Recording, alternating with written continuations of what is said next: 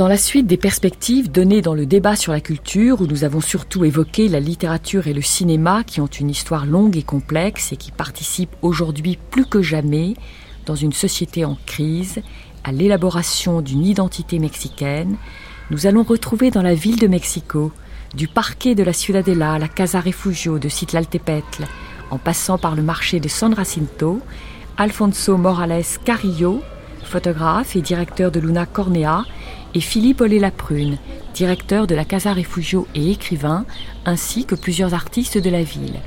Le documentaire sera suivi du portrait de l'écrivaine Margot Glantz. Ce tableau est une parodie et c'est un pastiche d'un tableau très, très connu de José María Velasco. Rafael Barraras, El Fisgon, caricaturiste.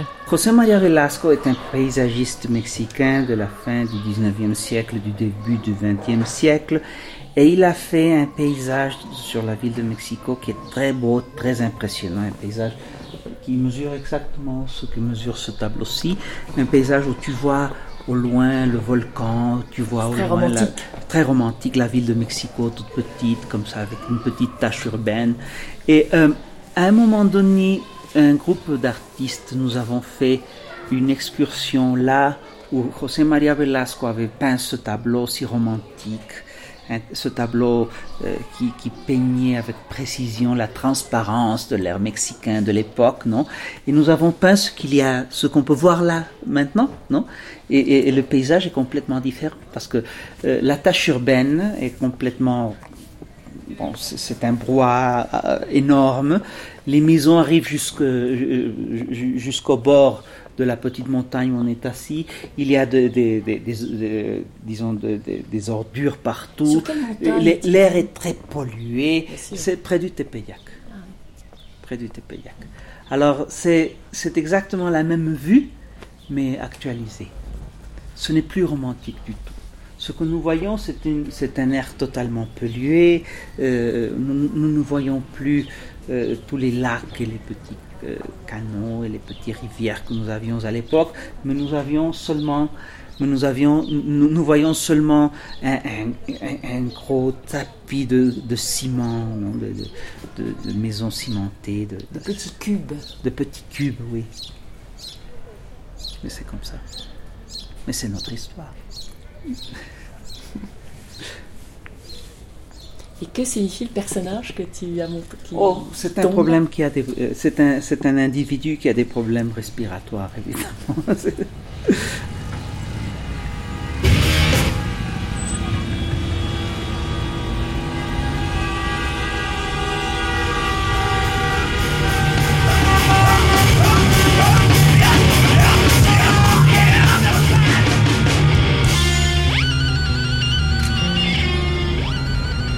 nous voici dans un nouveau quartier de Mexico. Nous ne sommes pas encore allés, qui est à côté de la Barranca del Muerto, donc le ravin du mort. Et nous allons rentrer dans un lieu totalement clos de gris qui s'appelle la Serrada des Rompeolas, où habite, enfin où a son atelier une femme de la ville de Mexico qui s'appelle Paloma Torres. Et donc nous allons euh, voir l'œuvre de Paloma, Paloma qui travaille beaucoup précisément sur la ville, sur les motifs de la ville de Mexico. Voilà, donc nous venons de passer la porte de la Serrada.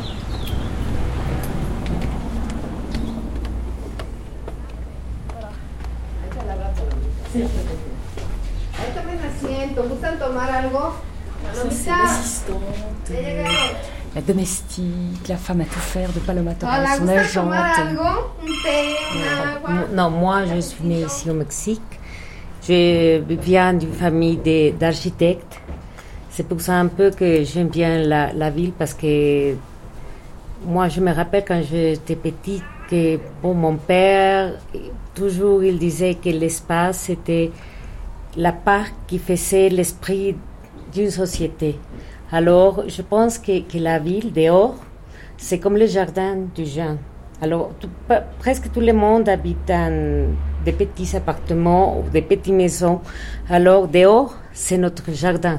Je sais pas comment dire. Si tu habites dans une ville qu'il faut, il faut avoir un autobus pour aller dans ton travail trois heures avec des paysages, affreux, des trucs comme ça. Moi, je vois dans la ville, dans tous les bâtiments et des structures pour faire la construction, mm. les éléments qui, qui m'inspirent pour faire mon travail. Par exemple, un colon, un colon et bien une pièce d'art. Parce que ça, c'est comme la nature qu'on a dans les villes et surtout dans la ville du Mexique. Et ici au Mexique, bon, je commençais à faire tout mon travail avec euh, euh, la céramique. Mm-hmm. Parce que moi, j'aime bien les process, les process de construire c'est comme faire des bâtiments et des maisons et, avoir l'empreinte de, l'empreinte de, l'homme, la main, toutes ces choses. Moi, j'aime bien le travail direct avec... Euh, avec la matière. Avec la matière, exactement. Et on commençait à, faire des grands... Euh, comment on dit, comme le périphérique ici, au, deuxième, étage. étage, périphérique. Alors, je prenais des photos pour voir les métal et, les tu As vu vraiment, oui, tu as vu vraiment comment était construit ce périphérique et, de quoi il se compose et comment il est. Exactement. Les trous avec toutes les structures en métal. Et après, comment commencer à faire tous les, les baleines? Oui, l'armature du, du, périphérique. Comme ça. Et, et commencer à être comme des animaux préhistoriques. Très intéressant. Alors, j'ai commencé à, à, faire comme un, un monde à part. Et après, j'ai eu l'opportunité de prendre quelques photos sur l'air. Et quand tu voyais toutes les, les, villes perdues qu'on appelle ici au Mexique, les plus pauvres, comme Tzahualcoyot, des mm. endroits comme ça, dis, mais comment est-ce qu'on peut vivre comme ça, non Il y a 3000 maisons, une à côté de l'autre, ça n'a aucun espace vert. Alors, c'est comme une espèce de... c'est comme une forme de llamar la atención del que está al lado. Qu'est-ce qu'on fait quand tu n'as pas aucun espace? Parce que ces maisons, ce sont des maisons pour habiter 10 personnes avec trois petites euh, chambres. Alors, c'est terrible. C'est terrible parce que comment est-ce que tu penses à avoir une vision du monde plus grande si tu as un espace comme ça? Bien sûr. Moi, un, un, de mes photos, ce sont dans, près de, de la loma de Chapultepec un très élégant quartier. quartier ici au Mexique. Et au milieu, il y a un bâtiment comme ça. On voit toujours ces tiges de fer qui sortent et qui sont très souples, hein, qui, se, qui se déploient dans l'air de façon... Euh, C'était intéressant parce que ça devenait la même chose. Mexique, c'est une ville bizarre parce que toujours, moi, je ne sais pas combien de temps vous êtes ici, mais toujours on est en train de ranger quelque chose. La rue, les bâtiments, on laisse, on enlève. mais, mais, mais toujours toi, et jamais on finit rien parce qu'on laisse, tu sais, toutes les choses de ciment ou de mhm. terre ou de quelque chose et tu peux pas. Euh, comment. Marcher. Les rues, ce ne sont pas pour les gens, ce sont pour la voiture seulement. Mhm. Mais presque tous les gens marchent parce qu'on n'a pas une voiture il faut aller dans les métros, dans des... Par exemple, maintenant, mon, mon prochain projet, c'est un projet, je vais prendre des photos avec toutes les constructions de la deuxième ligne du métro. Oui. Et c'est voir toutes ces choses avec euh, l'essence de lumière, parce qu'ici on a la lumière dehors. Et les sculptures que, que je commence à faire, ce sont des choses qui vont par terre pas, non, parce que maintenant mon travail, c'est comme une façon de lire la ville d'une façon verticale. Non, tu la ville la lis comme ça. Mhm. Maintenant, il faut la lire. Tu veux la lire horizontalement. Horizontalement. J'aimerais encore te reparler de ce que tu, de toute cette série absolument extraordinaire, avec des couleurs très vives que tu avais que tu avais apposées sur les photographies des fils électriques ou des fils de téléphone. Mon, mon exposition oui, à Puebla, s'appelait, eh, comment on dit en français, Horizontes fragmentados. Horizon fragmenté. Horizon fragmenté, ça. Parce que c'est, eh, tu sais, quand, quand, tu vois dehors, tu as toujours quelque chose qui soutient ta... Oui, non? qui fragmente ta vue. Enfin, tu ne peux pas avoir fragmente une... ta vue, oui. Et fragmenté, donc, ce que veut dire Paloma, par des lignes. Par, des, lignes, qui sont des fils. Oui, tu n'as pas. Et, ta vision du monde, c'est comme ça. Toujours des fils de téléphone, cablevision, tiririn, tiririn. 50 choses qui, qui, te tiennent comme ça. Alors, quand tu veux prendre quelques décisions sur ta vie, sur ton fiancé, mari, fils, quelque chose, ça va être une, décision fragmentée parce que tu ne pas voir l'horizon. L'horizon, c'est très important. Et quand tu habites dans une ville, tu n'as pas ça.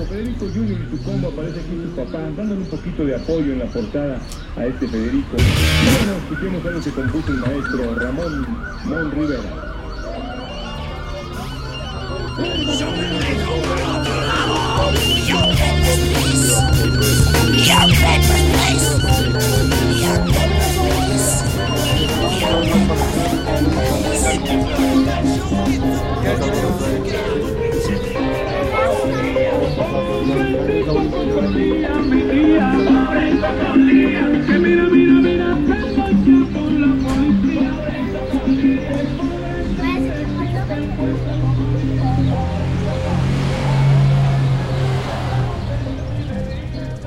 Buenas tardes, Alfonso Morales Carrillo, directeur de Luna Cornea.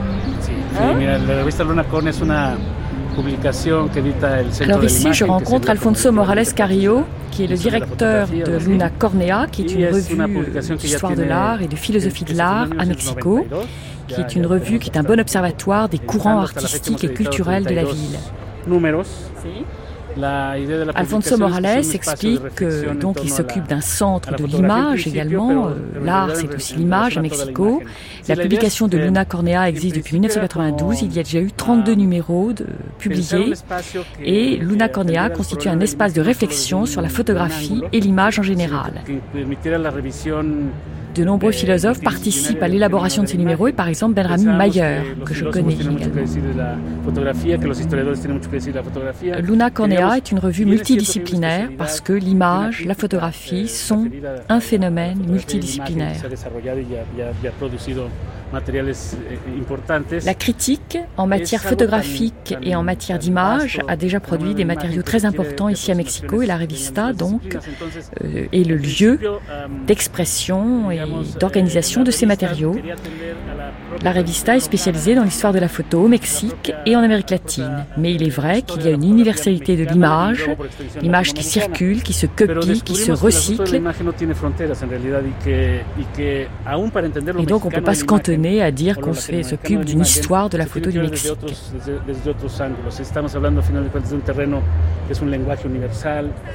Luna Cornea a une très grande conscience donc de la complexité de ce phénomène de l'image. C'est un langage universel. Determinamos construir un formato que consiste en et c'est pourquoi la revue, par exemple, a choisi euh, de publier euh, des numéros qui sont consacrés à des thèmes, comme par exemple la nudité, mais aussi l'intolérance, le fantasme, les nouvelles technologies. De même, la revue ne souhaite pas faire de distinction. Elle estime que les distinctions entre savants, populaires, scientifiques, vulgarisation ne sont pas pertinentes. Il s'agit de rompre les frontières. Eh, vocation de la revista es romper esas fronteras C'est bien la première vocation de la revue, une vocation critique. Et en effet, on constate tous les jours la rapidité de la circulation des images, de leur intégration dans la vie quotidienne. Donc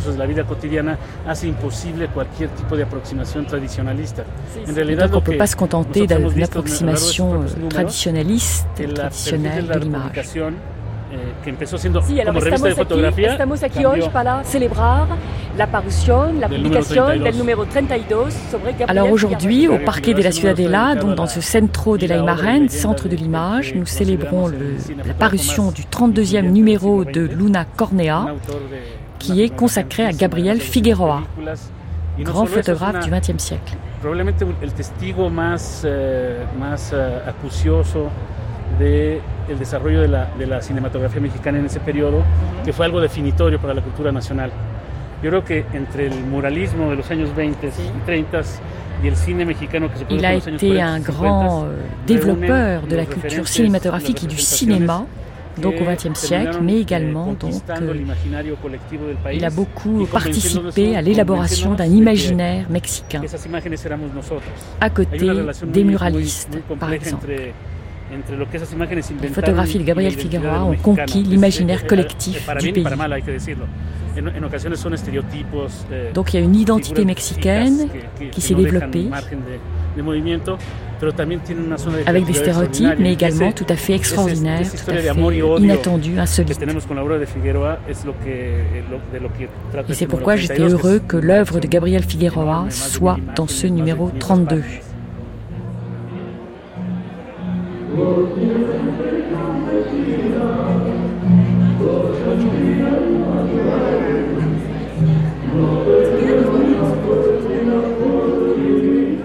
Daci Gutiérrez, habitant de la ville de Mexico et producteur à Illusion Films. Je, pense que euh, Mexico euh, euh, vit une, époque assez riche culturellement maintenant.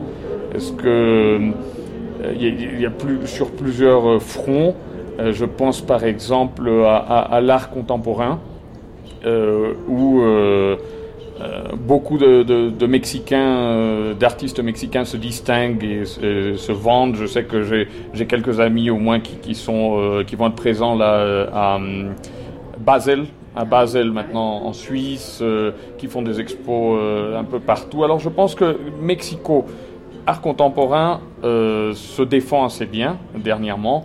On fait un peu de cinéma, euh, même si on n'est pas tous de Mexico. par exemple, euh, il y a quelques, quelques personnes que je connais qui, euh, comme Alex Rodriguez, qui a été nominé, qui nominé à l'Oscar il y a quelques années, avec Alfonso Cuarón, qui est donc le réalisateur qui, a, qui travaille à Hollywood dans la même, de la même façon que, que euh, aïe, hmm, celui qui a fait euh, Babel dernièrement. Ah oui, oui, je vois très bien. González Iñárritu. Donc González Iñárritu qui a souvent, qui a été euh, euh DJ ici dans des stations de radio à, à Mexico. Il euh, y, a pas mal de mouvements du côté du cinéma. Il y a Reigadas aussi, Carlos Reigadas, qui, est un très bon cinéaste, euh, avec euh, Alexis Savé, que je connais bien, qui est photographe, lui, et qui, est aussi franco-mexicain. Est-ce qu'il est franco-mexicain? En tout cas, il était au lycée français. Et Alex Rodriguez est aussi franco-mexicain. Donc on a au, moins quelques franco-mexicains qui sont très présents dans le cinéma. aussi, je pense à Christian Val-de-Lièvre, qui est producteur euh, de, de, films aussi, qui a fait euh, La Temporada de Patos et plus récemment euh, Lake Tahoe. Lake Tahoe. Donc, niveau cinéma, ça marche. Niveau littérature, je, je, me, je, connais plus les poètes que, que, les autres. Mais il y a aussi, il y a aussi pas mal d'éditeurs. De, Quel poète aimes-tu Rocío Cerón, par exemple. Rocío Cerón, c'est une amie aussi qui qui est, euh, qui est éditrice et qui elle-même euh, euh, est poète aussi. et il y, y, a beaucoup de rapprochements avec Amérique latine maintenant. Par exemple, elle a, toute une, elle a fait toute une collection qui s'appelle Billar de Lucrecia, qui chaque livre est représenté par une des, une des balles de boules de billard. Et donc, euh, c'est des, des, jeunes poètes mexicains qui sont. Je crois qu'il y, y, a une espèce de limite de 1968, un truc comme ça. Euh, et donc, des poètes euh, qui, viennent de toute l'Amérique latine et qui euh, sont édités par El Villar Lucrecia, qui en est à son 12e numéro sur 18. Forcément, il y a, il y a 18 balles de, de, billard et donc il y a les 18 numéros. Et euh, ils sont très actifs, euh, en tout cas dans la ville. Ils font des lectures, euh, des lectures tout le temps. C'est intéressant aussi. donc, je, je, pense qu'il y a pas mal. On est ici dans la Condesa si on veut, c'est l'endroit où il y a où il y a les bars, où il y a les galeries, où il y a les, quelques cinémas, quelques salles intéressantes, quelques euh, librairies aussi comme la Rosario Castellanos euh, de, de de Cultura Económica, euh, qui est une, belle librairie qui où on peut trouver même pas mal de volumes en français et qui a des salles de, projection de cinéma, de théâtre aussi, je pense qu'ils ont une salle. Et donc, euh, il y, a quand même une certaine, euh, une certaine euh, effervescence dans, dans, dans, les arts dans la ville de Mexico qui est intéressante à vivre aussi. avec une reprise des, rues. C'est-à-dire les, les, les, rues sont prises, reprises par les habitants par le biais de la culture, c'est-à-dire il y a des expositions dans les rues. par exemple, Reforma, c'est un, une bon, on peut dire les Champs-Élysées de Mexico. sur cette avenue, on a constamment des expositions, soit ce soit de photos, de sculptures, aussi des, de, la vente, mais de trucs de choses culturelles, ça peut être des livres, etc. Aussi des plantes, pourquoi pas. Euh, mais euh, c'est-à-dire que l'espace public est repris.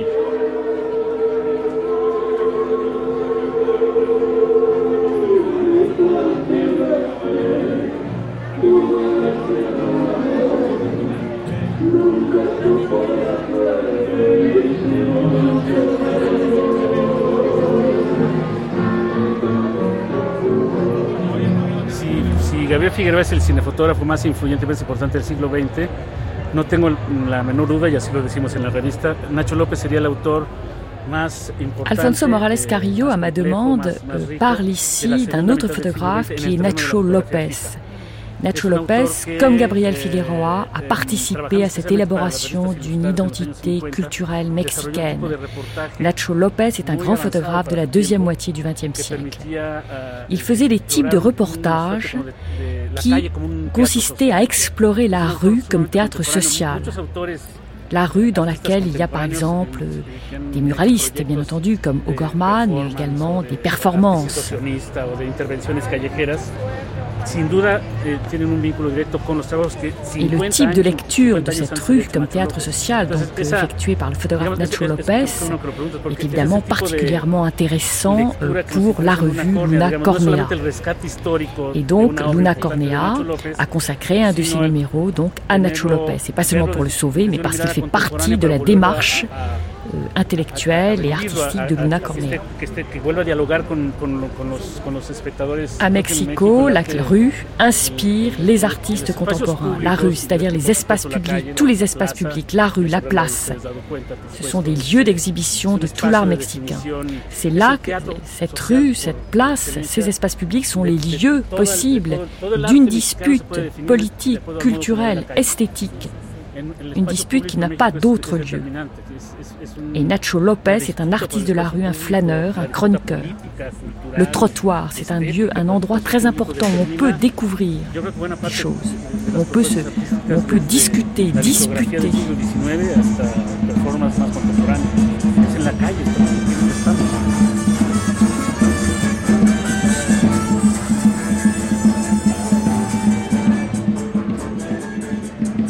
Philippe Lé-Laprune, directeur de la Casa Refugio. Le grand, grand, grand média du Mexique, et finalement ce qui marque le plus les Mexicains, c'est ce qu'on appelle la rumeur. C'est quelque chose qui est très compliqué, et... parce que c'est un matériau très littéraire. C'est-à-dire que c'est une chose qui est émise, c'est pas de façon anonyme, parce que tu ne sais jamais qui a lancé une rumeur, mais ça circule, ça circule dans la population, ça se répand très vite, et tu sais jamais la part de vrai et de faux qu'il y a dedans.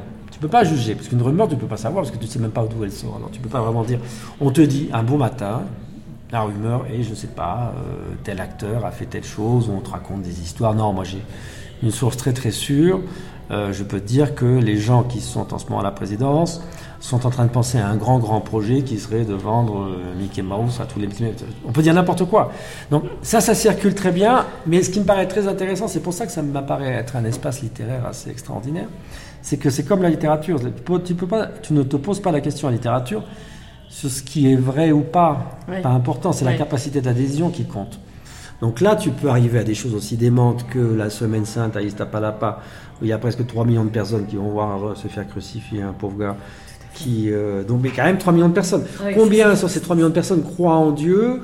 C'est toujours une question que tu te poses, mais en même temps, dans le rite, dans le mouvement, dans ce geste, il y a quelque chose qui se passe, il y a une adhésion à ça. Et une telle adhésion que les méchants dans l'histoire de la crucifixion de Iztapalapa se sont retrouvés très mal en point parce qu'ils ont vraiment été battus et, ça arrive on a assez voulu venger le Christ ouais. crucifié. Enfin, c'était complètement incroyable. Voilà. Donc ça arrive assez régulièrement euh, que, que ces gens-là aient des problèmes. Et tu, as la même, tu pourrais faire la même histoire. Il y a un très très beau livre de, de Monsiváis, cette bande film justement sur le cinéma, qui est comment les Mexicains ont fini par croire à leur propre image reflétée par le cinéma. Par exemple, une chose qui est tout à fait fantastique, c'est les mariachis. Alors, tout touriste euh, international doit aller voir les mariachis à Garibaldi. Bon. Il faut quand même expliquer aux gens que les mariachis sont des, des musiciens, sont des créations. S'il y en a eu à la fin du 19e siècle, mais c'est quand même extrêmement récent. Et le fait qu'il y ait des trompettes chez les mariachis, qui reste quand même l'instrument le plus notable, comme on dirait en espagnol, euh, ça vient directement de Ascaraga, le patron de Televisa, parce qu'il disait que la télévision n'entendait pas les mariachis, qui n'avaient pas de trompette au départ. Donc ils ont collé des trompettes au groupe de mariachi, et c'est typique mexicain. Mais en même temps, c'est une création de Televisa qui est la chose la plus artificielle du Mexique, qui a réussi par son image de fiction à créer une réalité. C'est là où ça devient très très compliqué à analyser.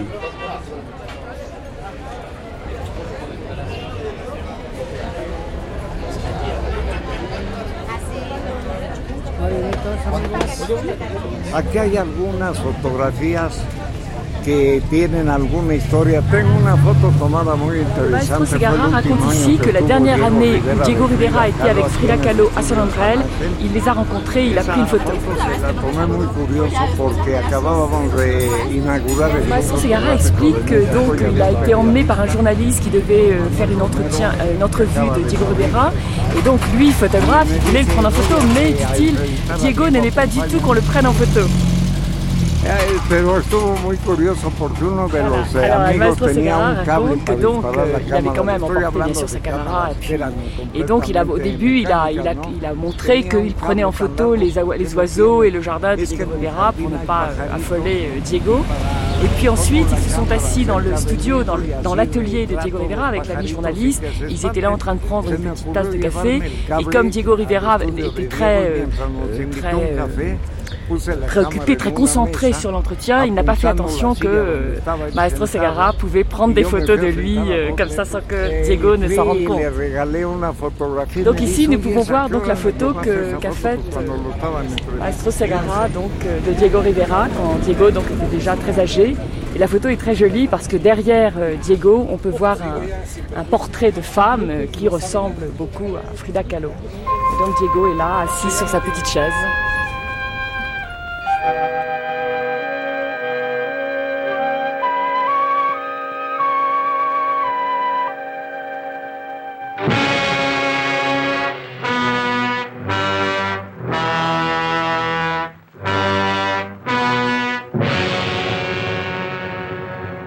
Dans cette génération de Frida Kahlo et de Rivera et compagnie, c'est quand même des gens qui arrivent après la Révolution et puis ils doivent trouver un mythe, enfin pas eux, mais les politiques, les artistes, tout ça, il faut qu'ils trouvent un mythe euh, national parce qu'ils ne peuvent pas s'appuyer sur un 19e siècle qui a été ignoble et ridicule, dans lequel il y avait un type qui était empereur, après il y en a un Santa Anna qui a été euh, président je sais plus combien de fois, euh, qui a fait enterrer sa jambe avec des funérailles nationales, euh, qui après il y a Porfirio Diaz qui est un dictateur mais bien organisé, qui amène des capitaux ici. Donc ils ont pas, et puis ils ont à l'époque de la colonie qui ne veulent surtout pas voir comme quelque chose de recommandable, donc ils ont trouvé le super grand mythe qui est l'âge d'or, qui est l'époque préhispanique. Donc ils se ruent là-dessus et ils vont alors peindre, ils vont produire, ils vont avoir euh, l'idée qu'il faut récupérer, ce qui est très bien, le patrimoine euh, préhispanique, et il va y avoir des collections qui vont se monter, enfin tout ça. Mais c'est vrai qu'il y a des théories totalement démentes. Quand on voit le, le ministre de l'Éducation nationale de l'époque, José Vasconcelos, pour moi c'est un grand thème Vasconcelos, parce qu'ici il est encore adulé. C'est quelqu'un qui est la grande bibliothèque qui a été montée et qui finira bien par fonctionner un jour, s'appelle José Vasconcelos. C'est un pouvoir d'un parti quand même très à droite qui a donné le nom de José Vasconcelos. bibliothèque Tu peux la décrire un petit peu euh, tu peux Ben, pour l'instant, elle est vide, donc la pauvre, je ne veux Ben pas trop la décrire, mais c'est un bâtiment très, très beau, oui, oui, oui. Un très bon architecte mexicain, Calach, et, et c'est, euh, c'est très, ça, ça peut être très beau un jour, hein, mais euh, effectivement, il y a eu beaucoup de problèmes et ça a été un peu bâclé et il faut recommencer beaucoup de travaux. Enfin, bon. Mais ce qui est intéressant, si tu veux, c'est de penser que Vasconcelos, qui est le ministre de l'Éducation nationale d'après la Révolution, celui qui crée l'éducation laïque obligatoire, euh, qui en plus veut exporter ça dans toute l'Amérique latine. Il crée des brigades, il fait venir des gens d'Amérique du Sud qui viennent apprendre ici à se former comme instit. Rappelle-toi les films avec Maria Félix, qui est l'institutrice, qui se lève à l'aube et qui va euh, aller apprendre à lire et écrire aux petits-enfants. Et en même temps, Vasconcelos, c'est le monsieur qui va dans les villages indiens pour leur faire lire l'Iliade et l'Odyssée en leur disant que toutes leurs croyances, etc., c'est rien à côté, qu'il faut découvrir ce que c'est que la civilisation et qui terminera euh, nazi euh, en train de publier une revue nazie au Mexique payée par l'ambassade d'Allemagne. Donc euh, juste avant la deuxième guerre mondiale. Donc c'est très intéressant et qui termine d'ailleurs sa vie tranquillement et sans que personne ne l'embête. Donc c'est un cas, mais en même temps c'est normal, c'est toute la rigidité de cette espèce de système qui a été créé à ce moment-là d'enseignement. De, Et lui participe à ça. Il crée le mythe de la race de bronze, la race de bronze, qui sont les Mexicains, qui est une race appelée à régner dans le monde entier. Enfin, c'est un, une époque dans laquelle ils ont obligé, comme dans toutes les révolutions, ce qu'ont fait les soviétiques, ce qu'ont fait euh, tout.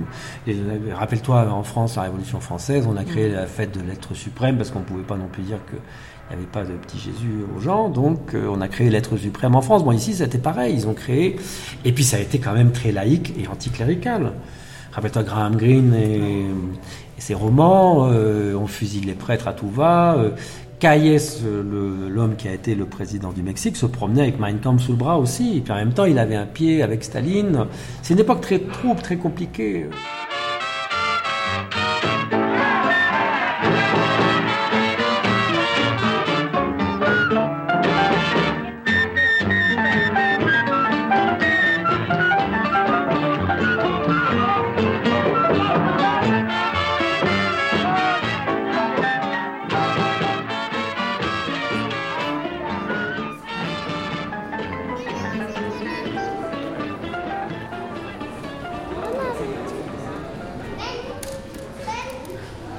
Felipe de la Torre, dans cette peinture, euh, on voit un homme avec une tête de cheval, et on voit des morceaux de pierre taillés qui euh, tombent d'obsidienne.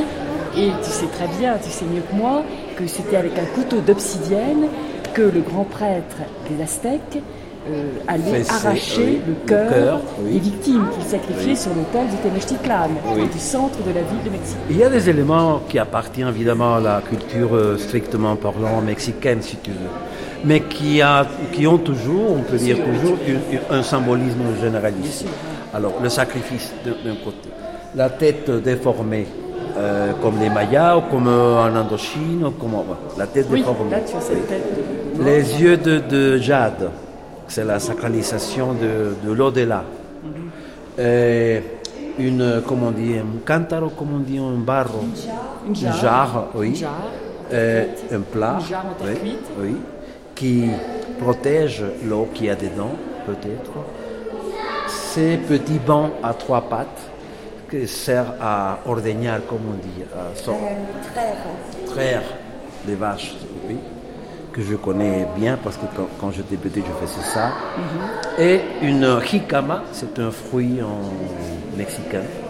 Alors, cet ensemble, c'est une description de ma vie, de mon enfance. D'autre part, moi, mexicain, je m'appelle Felipe, c'est un mot grec que veut dire Philippos, que c'est celui qui aime les chevaux, les chevaux. Oui, alors ça c'est moi finalement, mhm. qui c'est une description, c'est un codex de, mon histoire, c'est un autoportrait, mais une fois qu'il y a le, moindre, la moindre ressemblance à mon, mon, humanité, oui, ça peut appartenir à n'importe qui. C'est la description d'une vie, mm. d'un quelqu'un, et ça, je trouve, dans le sens métaphorique, une des choses les plus importantes de la, du langage mexicain, la métaphore. Dans ce sens, je crois que, néanmoins, que mon travail, il n'y a, euh, a pas d'éléments qu'on peut identifier comme mexicain, si tu veux, si vous voulez, très remarquablement, euh, visuellement, architecturellement identifiable, oui. Ici, le taureau dont on parlait tout à l'heure. Oui. C'est, par, exemple, c'est un, élément de la mexicanité, la mexicanité actuelle. Il n'y avait, avait, pas de, taureau avant. Mais non, il y a eu un taureau à partir des Espagnols qui sont ah arrivés euh, en étant. Et euh, à ces moments-là, on, parle de, la mexicanité. C'est le métissage qui nous, qui nous permet d'appartenir à un tissu humain.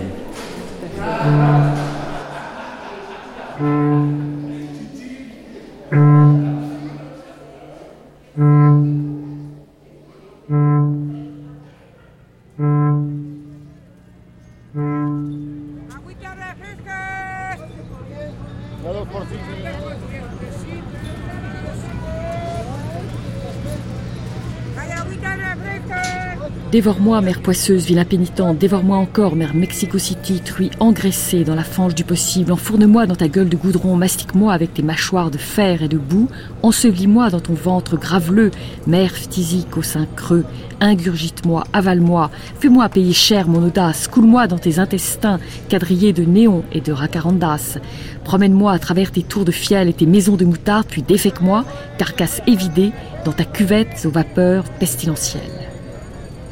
La télé, décharge d'hystérie, soldes et promotions, des nichons et encore des nichons marchands de Mexican Tits, sexe, psychocity, cabot béotien, jeu de mots idiots, je te pique, je te prends, je t'enfile, rire gras de pétasses oxygénées, petite blondasse 34, nombril protubérant, mini-cou et mini-jupe, mini-jupe, mini-tops, mini-cerveau, méga-cul, méga-nichon, méga-lèvres, cascade de silicone, Hector Pedro n'arrive pas à bander, Lisbeth Yasmine a des cernes, et la fleur de notre classe moyenne cultivée, belle et belle.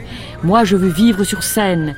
Quadraplégie chorégraphiée, un, deux, petits coups de pied, deux, trois, on attrape ses bijoux de famille, grande prouesse, et l'amygdale puissante du vendeur de meubles, et la neuvième symphonie au shampoing à l'aloe et le politicien honorable, et le président sous le feu des projecteurs, et le show du véreux et du fils à papa, et le show du conseiller et des fils de la patrie, paladin replé, plein aux as, et le micro, et le son, et le close-up, déclaré, dit, tranché, éructé, et le grand leader, chute tais-toi, allumé du pouvoir et de la paranoïa, avec son halo de lymphe, petit Perron en sueur, adulé sur son balcon de petit Mussolini par son peuple à crédit, ô grande, ô unique lueur d'espoir, tu n'en finis pas, tu n'en finis pas d'en finir. Agonie mutante en extension. Et malgré cette rue, cette odeur bleutée après l'averse, ce vestibule presque oublié, ces quelques visages, malgré tout cela, bien peu en fait, je t'aborde, ville abominable et détestée, ville, je te souhaite de pourrir, de disparaître sous terre, je te souhaite le pire, je te souhaite de vivre à Mexico.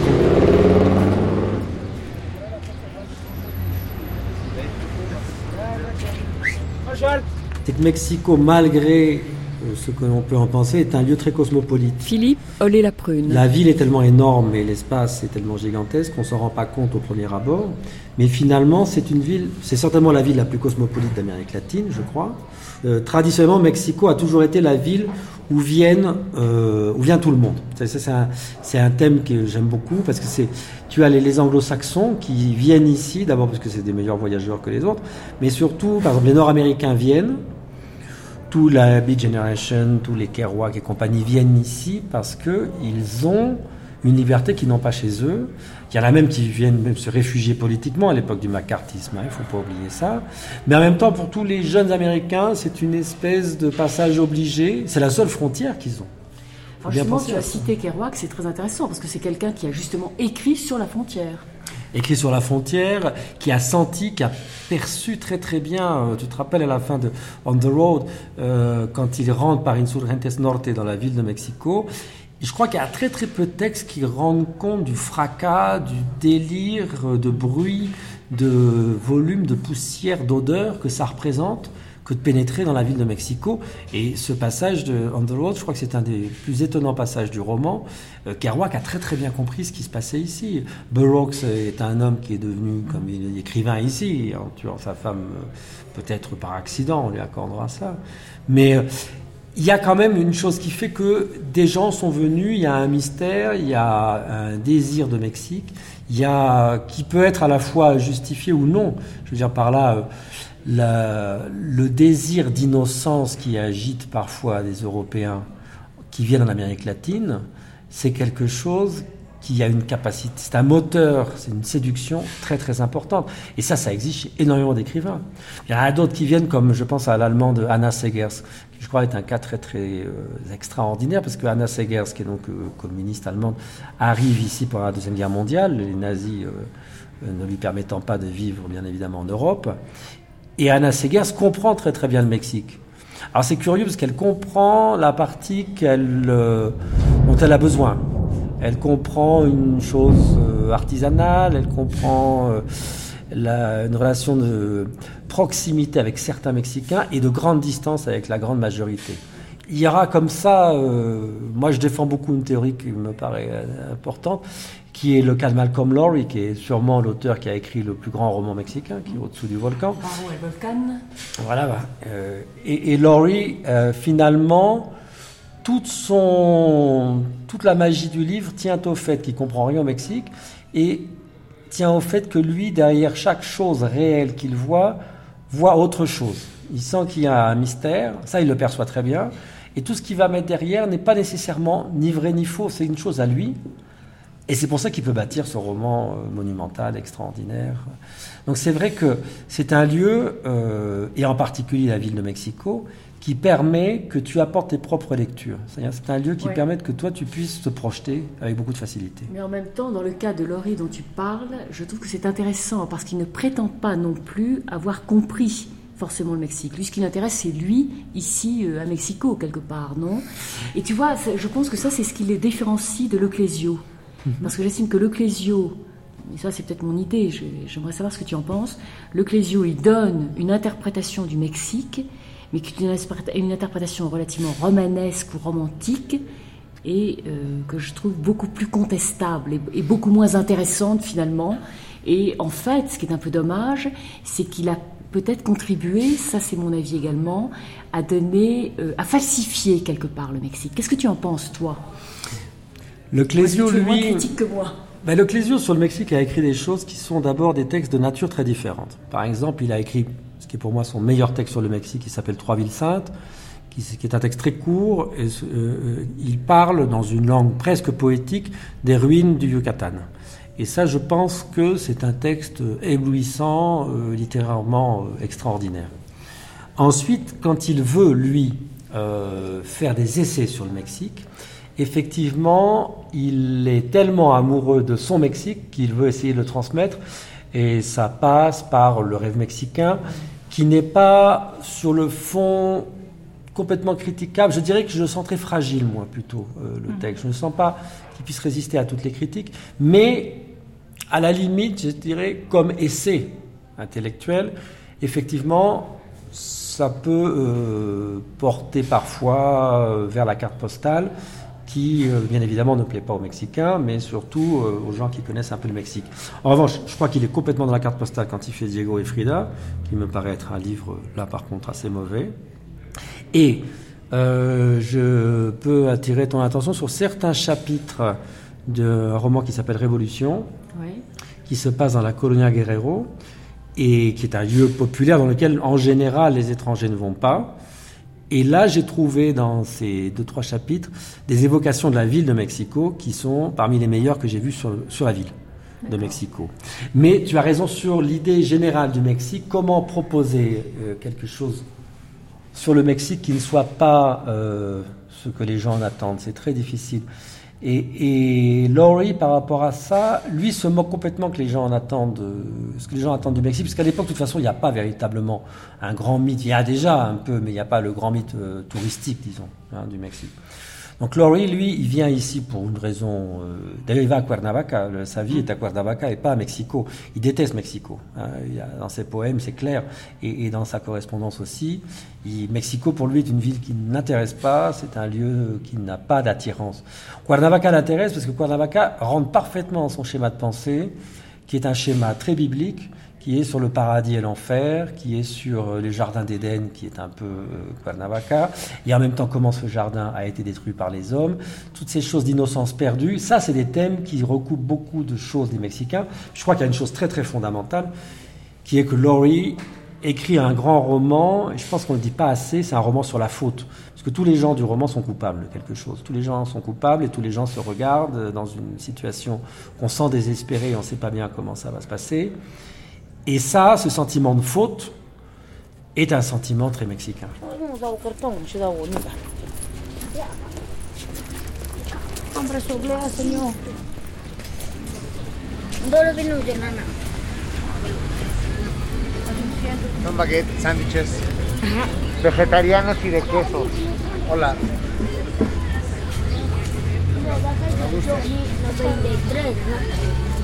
94. 24,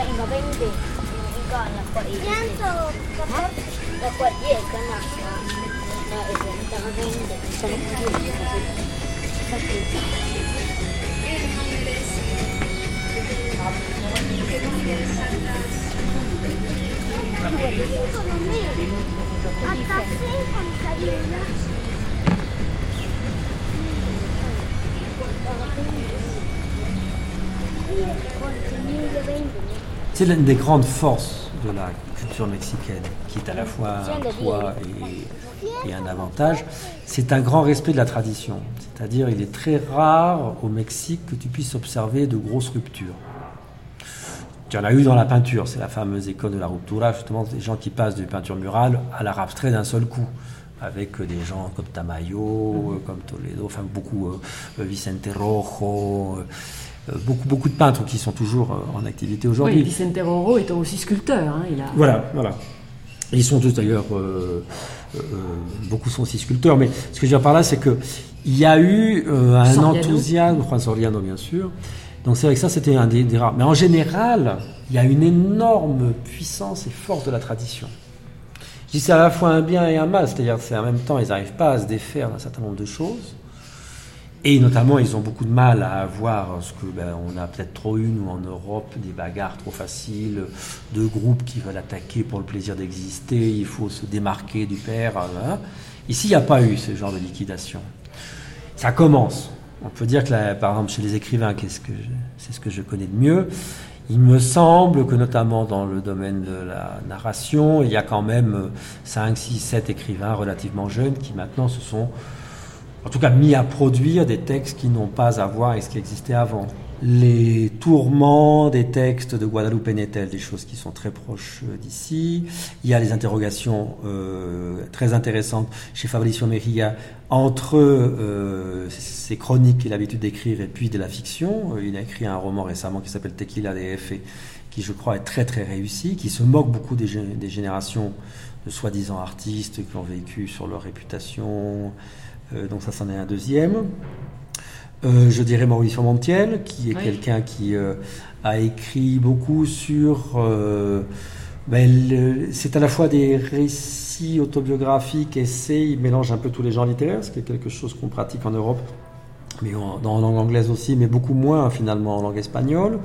Il y a bien sûr Mario Bellatin, qui lui est sûrement un des chefs de file euh, les plus importants de la création littéraire, et qui même dépasse maintenant le littéraire de loin. Il y a Guillermo Fadanelli, qui lui est quelqu'un qui a, est allé prendre sa source dans l'underground nord-américain et montre une partie de la société euh, mexicaine euh, effectivement trouble, troublée, euh, difficile, répugnante parfois. Donc lui le montre avec beaucoup de colère et de force, de puissance et d'originalité, parce que c'est quelqu'un de très original aussi. Cristina Rivera Garza, qui est quelqu'un qui a de très grandes ambitions formelles, quelqu'un qui a un travail sur la langue qui est très intéressant. Tout ça sont des narrateurs. hein. Il y a aussi beaucoup de poètes, bien évidemment, et d'excellents poètes. Euh, il y a des jeunes poètes, comme, euh, ben, je vais donner des noms un petit peu, euh, Hernán Bravo Varela ou, ou Luis Felipe Fabre, qui sont des gens qui sont assez maintenant connus, même ils ont beau avoir une trentaine d'années à peine, ils sont déjà très très reconnus. Une femme comme Rocío Cerón qui, elle, réussit à, à mélanger la création euh, poétique avec de la musique, musique électronique. Euh, elle fait même, elle, produit des disques avec euh, des poètes qui lisent, avec des musiciens. Euh, non, il y a, il y a beaucoup de gens qui, qui produisent en ce moment et je pense que ça va, même s'ils ont une répercussion relativement faible sur la société mexicaine, parce que on lit très peu au Mexique, mais dans le domaine artistique, on peut dire qu'ils sont en train de construire quelque chose de différent.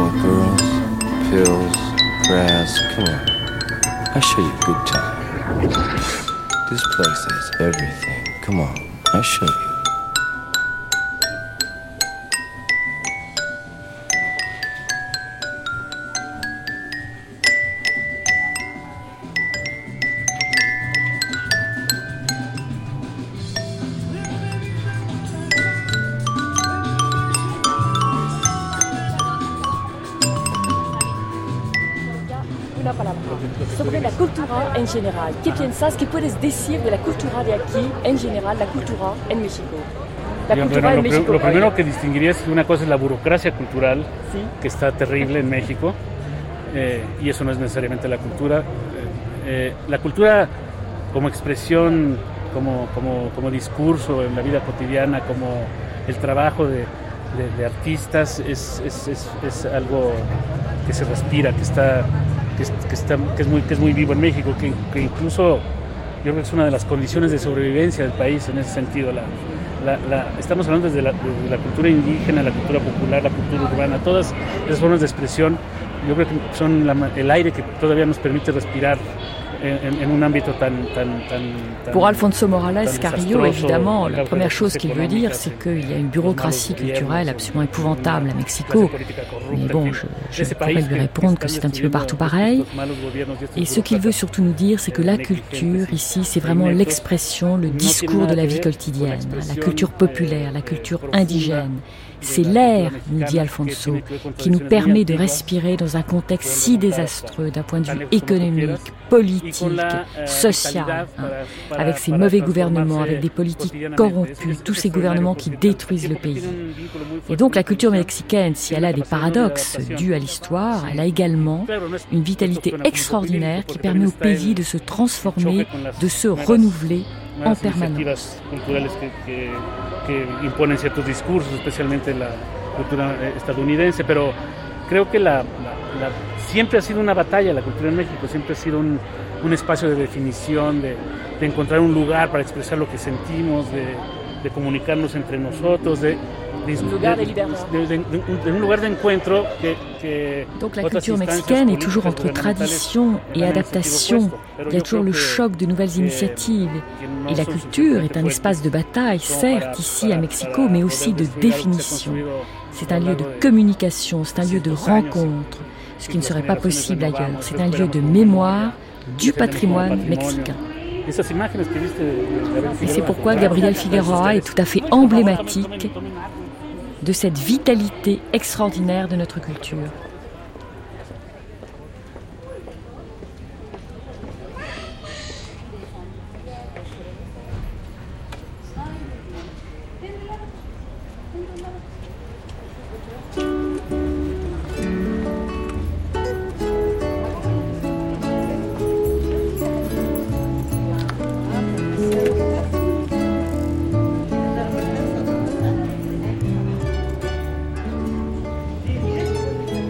Maintenant un portrait, celui de la belle et célèbre écrivaine Margot Glantz.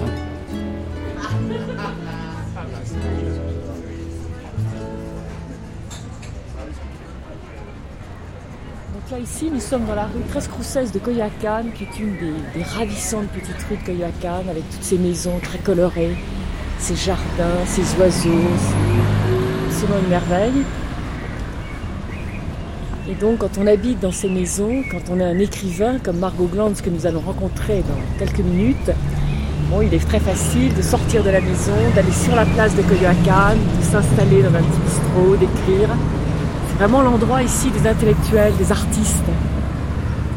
Il y a également à Coyoacán un très joli marché où il est euh, très agréable de déjeuner. Dans les marchés mexicains, il y a toujours des, des sortes de, petits restaurants, de tiendas, qui ont des, marmites pleines de, de soupe, de tortillas, de, ragoûts de toutes sortes, délicieux. L'un des ragoûts favoris des Mexicains étant un ragoût de lapin avec du, chili. Et c'était un plat, euh, préhispanique.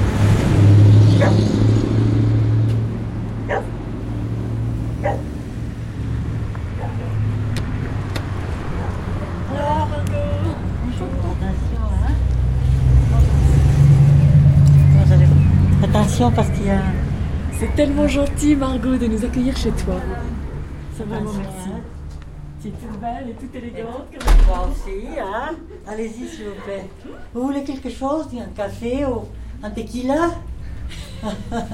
Non? Non, non, non, ne t'inquiète pas. Vraiment? Bon, moi je me mets à côté de toi.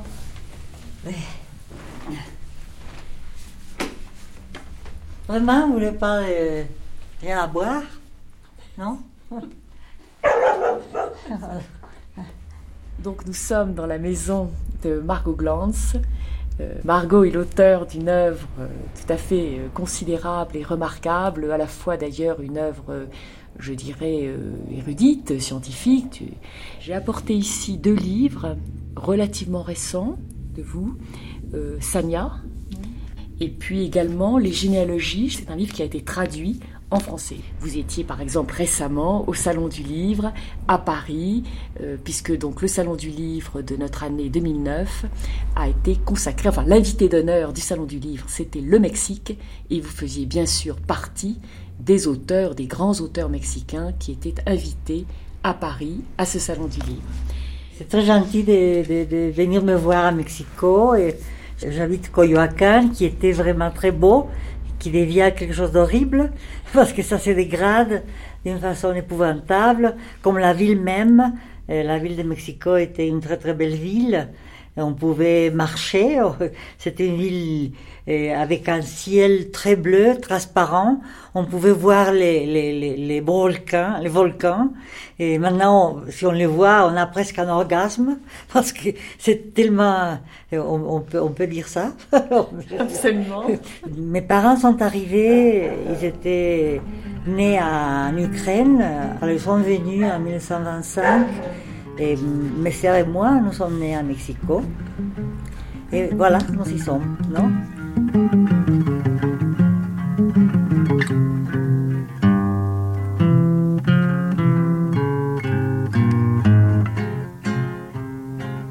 No sé qué tienen las flores, llorona, las flores del campo santo no sé qué tienen las flores, llorona, las flores del campo santo, que cuando las mueve el viento llorona, parece que están llorando, que cuando las mueve el viento llorona, parece que están llorando.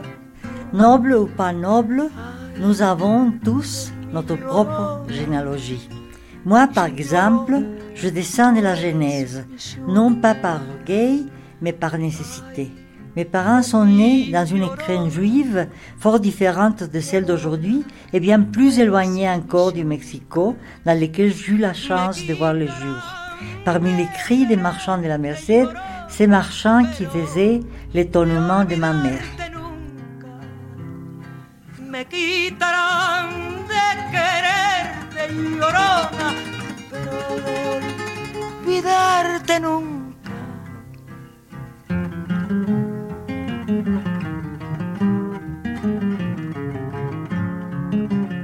Margot, vous êtes née à Mexico. Mhm. Vous dites vous-même que vous avez eu la chance de naître dans cette ville. Mhm. Et je crois qu'en effet, c'était une chance. Mhm que je vous envie, par exemple, moi en ce qui me concerne. Et donc, vous êtes aujourd'hui ici à Coyoacán. Mhm. Alors, je voudrais aussi décrire comment est Margot Glantz. Moi qui suis assise à côté d'elle mhm. et qui vois et qui regarde Margot Glantz. Margot Glantz est une femme extrêmement belle, qui a énormément de charme, absolument. Mhm. là, Margot est très élégante. Margot est habillée en blanc. Elle a aussi un petit peu de rose. Et Margot a des chaussures absolument extraordinaires. Françaises. Margot adore les chaussures. Je suis sûre que vous avez énormément de paires de chaussures, Margot. Et en tout cas, celles-là que vous avez sont absolument superbes. Comment les décrire? C'est des chaussures qui ont un peu l'aspect des chaussures des années 20, du XXe siècle. Je les achète euh, dans un petit magasin qui s'appelle L'Orbassal. On m'a dit qu'Agnès Vardas achète aussi des chaussures chez elle et qu'il y avait aussi euh, Jane Birkin aussi. Alors je suis ravie parce que j'ai à côté des, des, des, des, étoiles du cinéma, n'est-ce pas? Alors ça c'est la frivolité, mais une frivolité que j'adore. On dit, maintenant on, on pense... Euh, on pense toujours que je n'écris que des chaussures ou de la mode, et c'est pas vrai. Hein. Euh, je suis très frivole dans un sens, mais aussi euh, j'adore lier la mode à des choses beaucoup plus importantes. Mais en même temps, la mode est quelque chose de, tragique en même temps, parce que avec les caprices de la mode, la femme est assujettie, n'est-ce pas? Elle, devient un objet, un objet des de, de, désirs des autres, n'est-ce pas? Et il faut qu'elle modèle son corps et, et, sa façon de vivre, sa façon de, sa démarche, son allure, et, à cause de la mode, n'est-ce pas? On, nous, fixe une image de l'extérieur et la femme doit, comment dit-on Se conformer. se conformer à cette image, non Alors, c'est un, un, esclavage. Et dans vos livres, on voit beaucoup de ces monstres, entre guillemets, c'est-à-dire des personnes ou des êtres euh, qui ne veulent pas obéir à ces normes. Et précisément dans votre texte, Sanya, et Sanya, qu'est-ce que ça veut dire? C'est aussi la fureur, la colère. Et il y a un petit texte dans ce livre, Sanya, qui s'appelle Pandemia. Ah oui. Je voulais faire une espèce de déclination euh, du mot acharnement, de voir toutes les possibilités que ce mot a dans la vie et dans, dans l'histoire, n'est-ce pas? Je parle de quelques auteurs, des musiciens, des peintres. Vous aimez beaucoup Bacon? Oui, Bacon, parce que, parce que lui, il, il est, euh, je crois, le peintre qui a... Euh, essayer de, de, pas de, montrer la mutilation et la, la, chair humaine comme chair euh, de, boucherie, n'est-ce pas qui, qui, qui, est dans sa condition animale et, et originelle. Et, et, et, en même temps, euh, dans un sens, c'est le peintre qui a pu peindre l'horreur, n'est-ce pas? En général, si on voit les peintures de l'histoire de la peinture, les gens qui sont, euh, les portraits des gens sont toujours des portraits où les gens sont très sobres, ils ne rient pas, ils ne sourient même pas. Et, chez Bacon, tous les, pas tous les personnages, mais beaucoup de personnages ouvrent la bouche, montrent les dents, ils sont en train de crier, n'est-ce pas? Et il a dit qu'il ne voulait pas peindre, qu'il voulait montrer l'horreur, mais pas plus pas seulement le montrer, mais peindre l'horreur. en tout cas, Bacon. Bacon, vous aimez énormément Bacon. Bon. Mais en fait, dans la peinture mexicaine et dans le muralisme mexicain, il y a également cette horreur, par exemple, qui peut arriver. Siqueiros, dans quelques fresques de Bellas Artes, on voit en effet ces chairs, c'est cette horreur aussi qui est, qui est représentée. On voit ces bouches ouvertes de, personnages qui crient. Et vous avez vu ces peintres et vous avez grandi, je dirais, en regardant ces peintres. Alors pourquoi? Pourquoi cette absence? Oh oui, euh, peut-être que j'aime pas trop Siqueiros.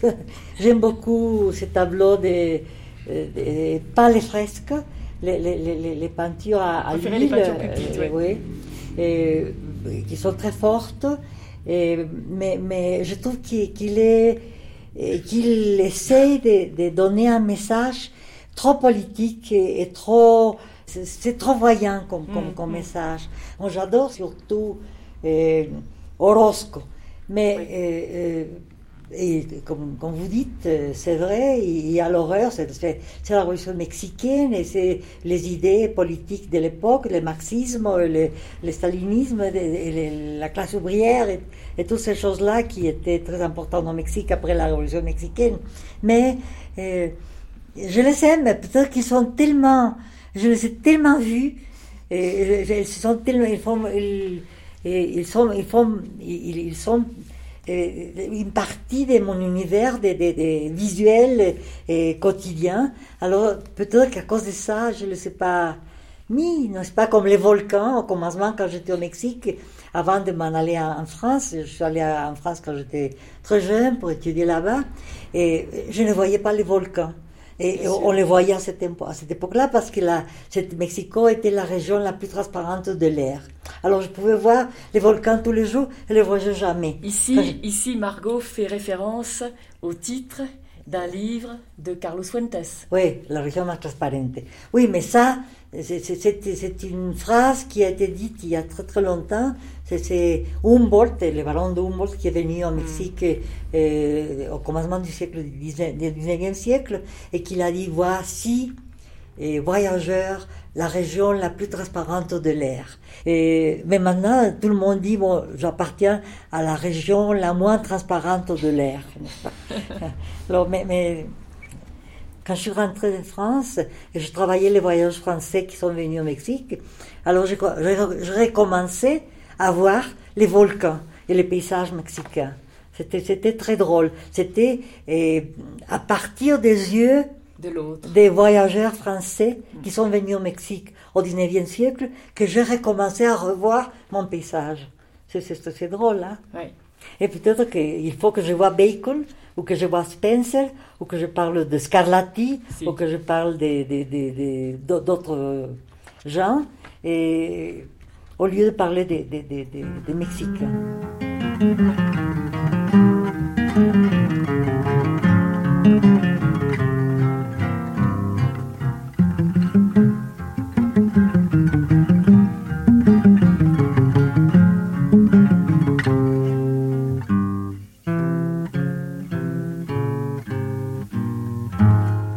Poser aussi la question, euh, vous n'évoquez jamais, euh, ou rarement je crois, euh, Frida Kahlo par exemple. Frida était très attachée à peindre les détails vestimentaires. Ce sont des motifs de la mode. Oui, j'avais quelques textes sur Frida Kahlo, mais je les ai enlevés parce que je crois que est devenue, on l'a tellement couvert des, choses. Elle n'est plus là, n'est-ce pas?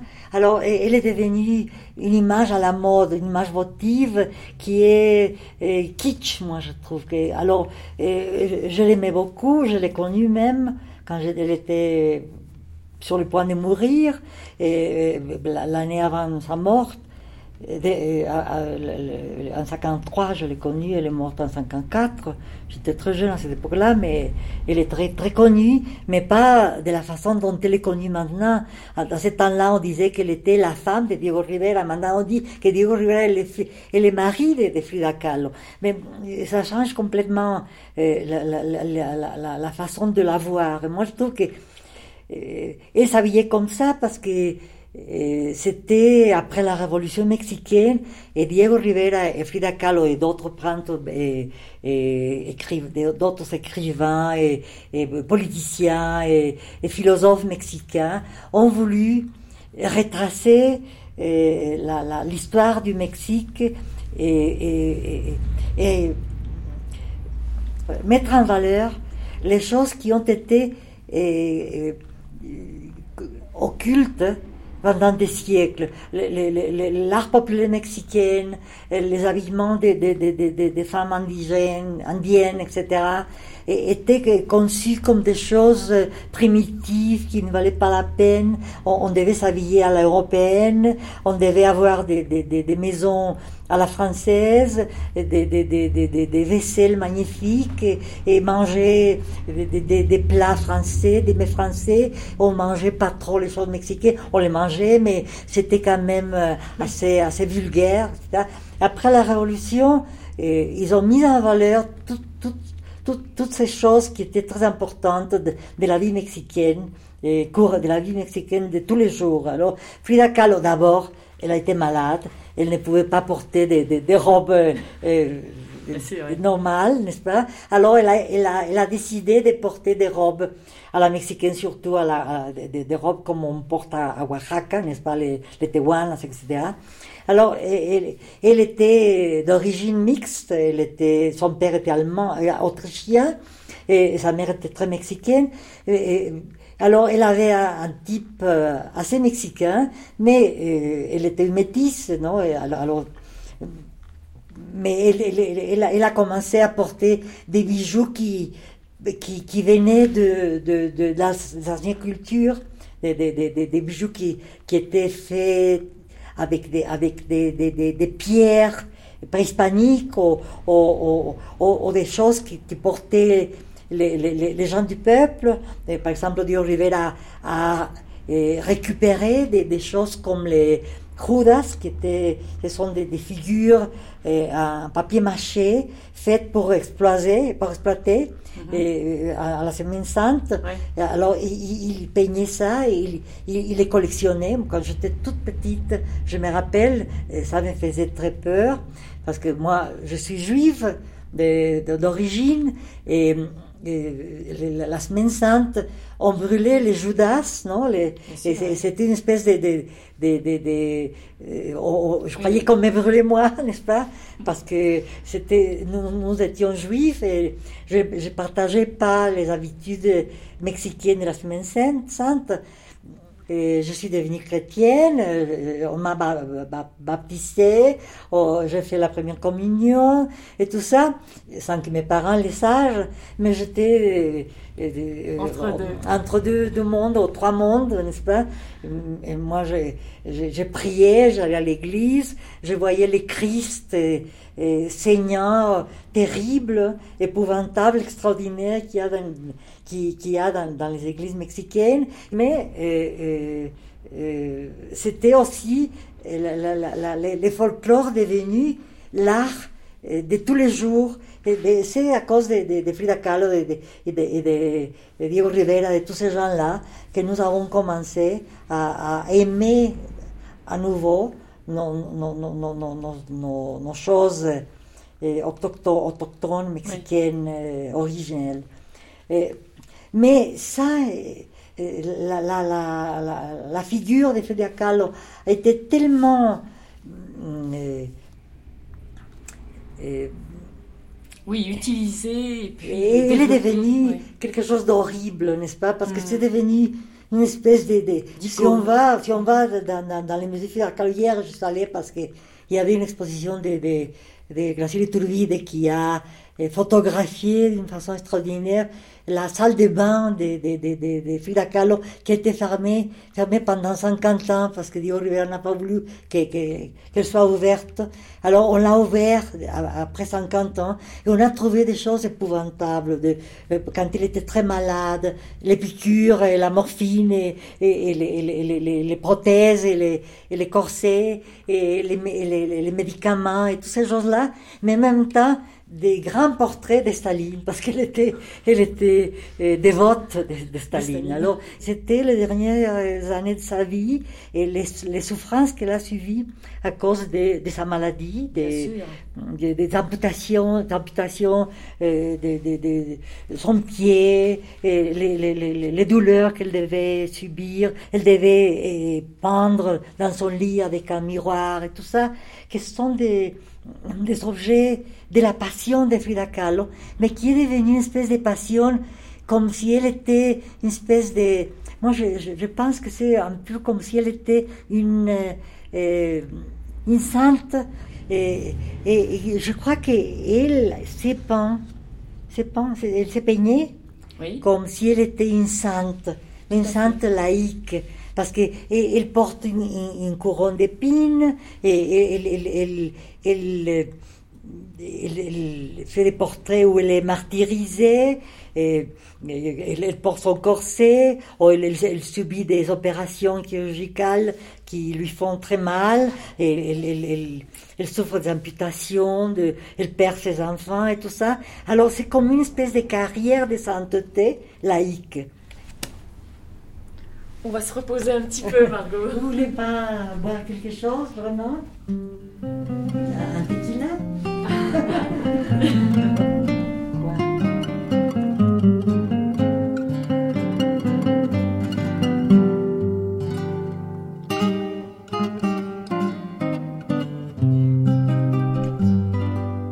Todos me dicen el negro llorona, negro, pero cariñoso. Todos me dicen el negro llorona, negro, pero cariñoso. Yo soy como el chile verde llorona, picante, pero sabroso.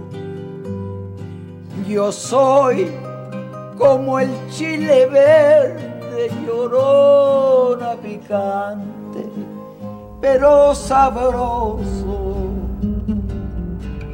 Ay, de mi llorona, llorona, llorona, llévame al río. La niebla lo cubre todo.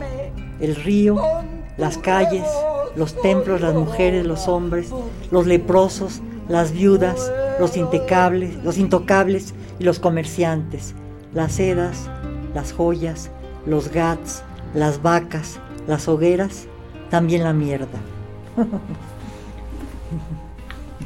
Margot Glantz, donc vous avez écrit des livres comme Sanya. Je suis persuadée que cette euh, épidémie, ou en tout cas cette crise liée à cette catastrophe possible qu'est l'épidémie, donc dans la ville de Mexico, mais peut-être dans le monde entier, je suis persuadée qu'il y a beaucoup d'artistes ou d'écrivains, enfin des gens comme vous, euh, qui ont pu peut-être euh, s'inspirer ou qui vont peut-être s'inspirer dans une œuvre à venir de cette, de cette histoire. Pas exactement. C'était une période compliquée parce qu'il y a eu beaucoup de jours, beaucoup de jours qui ressemblaient le dimanche. C'était horrible parce qu'on était enfermés dans la maison, il n'y avait rien. La ville, la seule chose importante, c'était que la ville était tellement facile à parcourir, mais on la parcourait pas parce que euh, c'était interdit. Alors, euh, et on allait En 10 minutes, vous à 10 aviez- minutes, la ville était à nous, n'est-ce pas? C'était bien ça. Mais en même temps, on se sentait, on se sentait euh, très en prison parce que euh, on n'osait pas. Il n'y avait pas de restaurants, il n'y avait pas de cinéma, il n'y avait pas de- de- de- d'endroits publics qui visitaient. Mais euh, il y a eu beaucoup de, gens qui ne croyaient pas qu'il y avait une épidémie et qu'on disait que le, le gouvernement avait exagéré. Et alors, on- on- il, y a, il, y a, il y avait beaucoup de, de mots d'esprit qui circulaient, même des chansons, des mambo, des salsa qui ont été créées, des caricatures extraordinaires. On a rigolé, mais exactement écrire sur ça, ça m'a pas venu à l'esprit, n'est-ce pas? C'était comme une crise très forte, non? C'était une période où l'on parlait beaucoup avec les gens, avec les emails. avec- Il y avait des amis qui étaient en train de voyager et qui ne pouvaient pas rentrer au Mexique. Et on s'écrivait tous les jours, quand est-ce que tu crois que je vais pouvoir retourner? Qu'est-ce que je vais faire? Alors, c'était comme une espèce de parenthèse qu'on n'a pas encore très bien euh, assimilée, n'est-ce pas? Pour au moins, euh, c'est mon cas. On disait tout le temps, mais c'est un dimanche éternel. Et le dimanche, c'est le, le jour le, le plus horrible de la semaine, non? On est enfermé. ouais.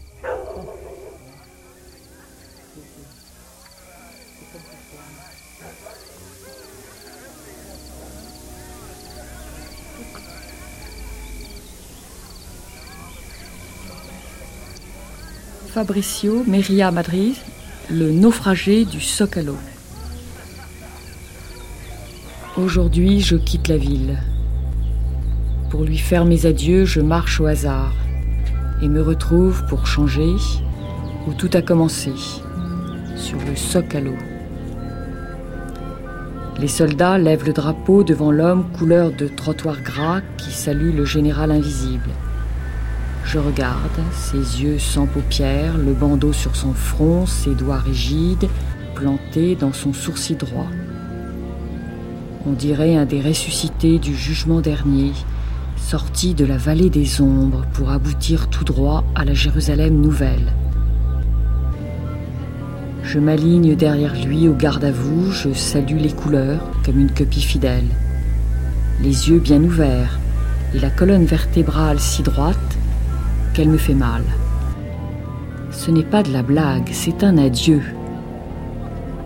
Le problème, c'est que le fou sent ma présence derrière lui, il se retourne, me regarde deux fois de la tête aux pieds, ses pommettes sont huileuses, son regard perdu et lumineux, ses yeux me surprennent. Leur limpidité est telle dans la saleté qui les entoure qu'ils reflètent le crépuscule rouge sur la ville. Il met la main dans la poche de sa gabardine en lambeaux, il en sort un couteau. Foulcan, c'est ma place, dit-il du coin des lèvres. Je le fuis lentement. Le moment de la retraite est venu. Je me dis que ce serait si bon s'il existait un endroit où se retirer après les jours de bataille. Je siffle un petit air. Je ne sais pas exactement comment il s'appelle, mais je le siffle. C'est une belle soirée. Les imécas me dévorent vivant.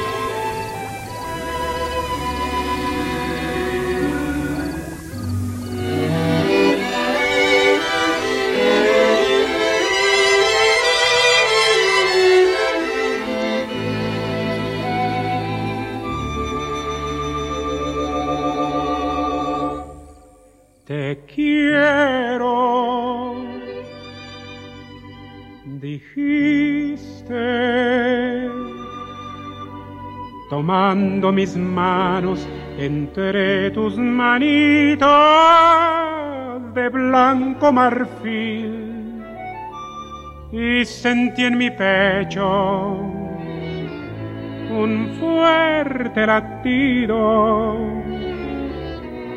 Después un suspiro y luego el chasquido de un beso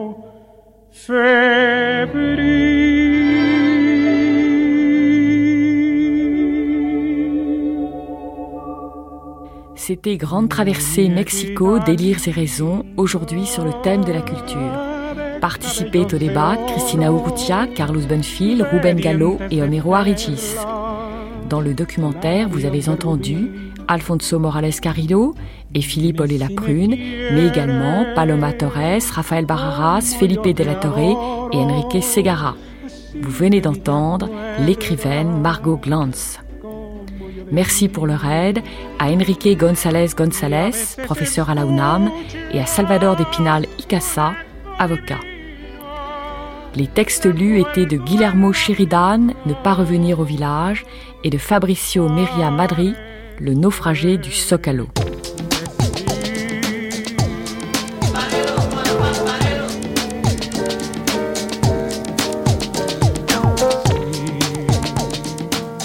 Vous pouvez podcaster cette émission sur le site de France Culture, où vous retrouverez également des références bibliographiques, filmographiques et musicales.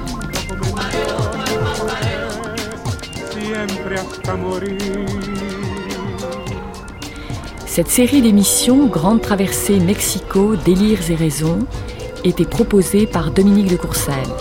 À la technique, Olivier Dupré et à la réalisation, Angélique Thibault.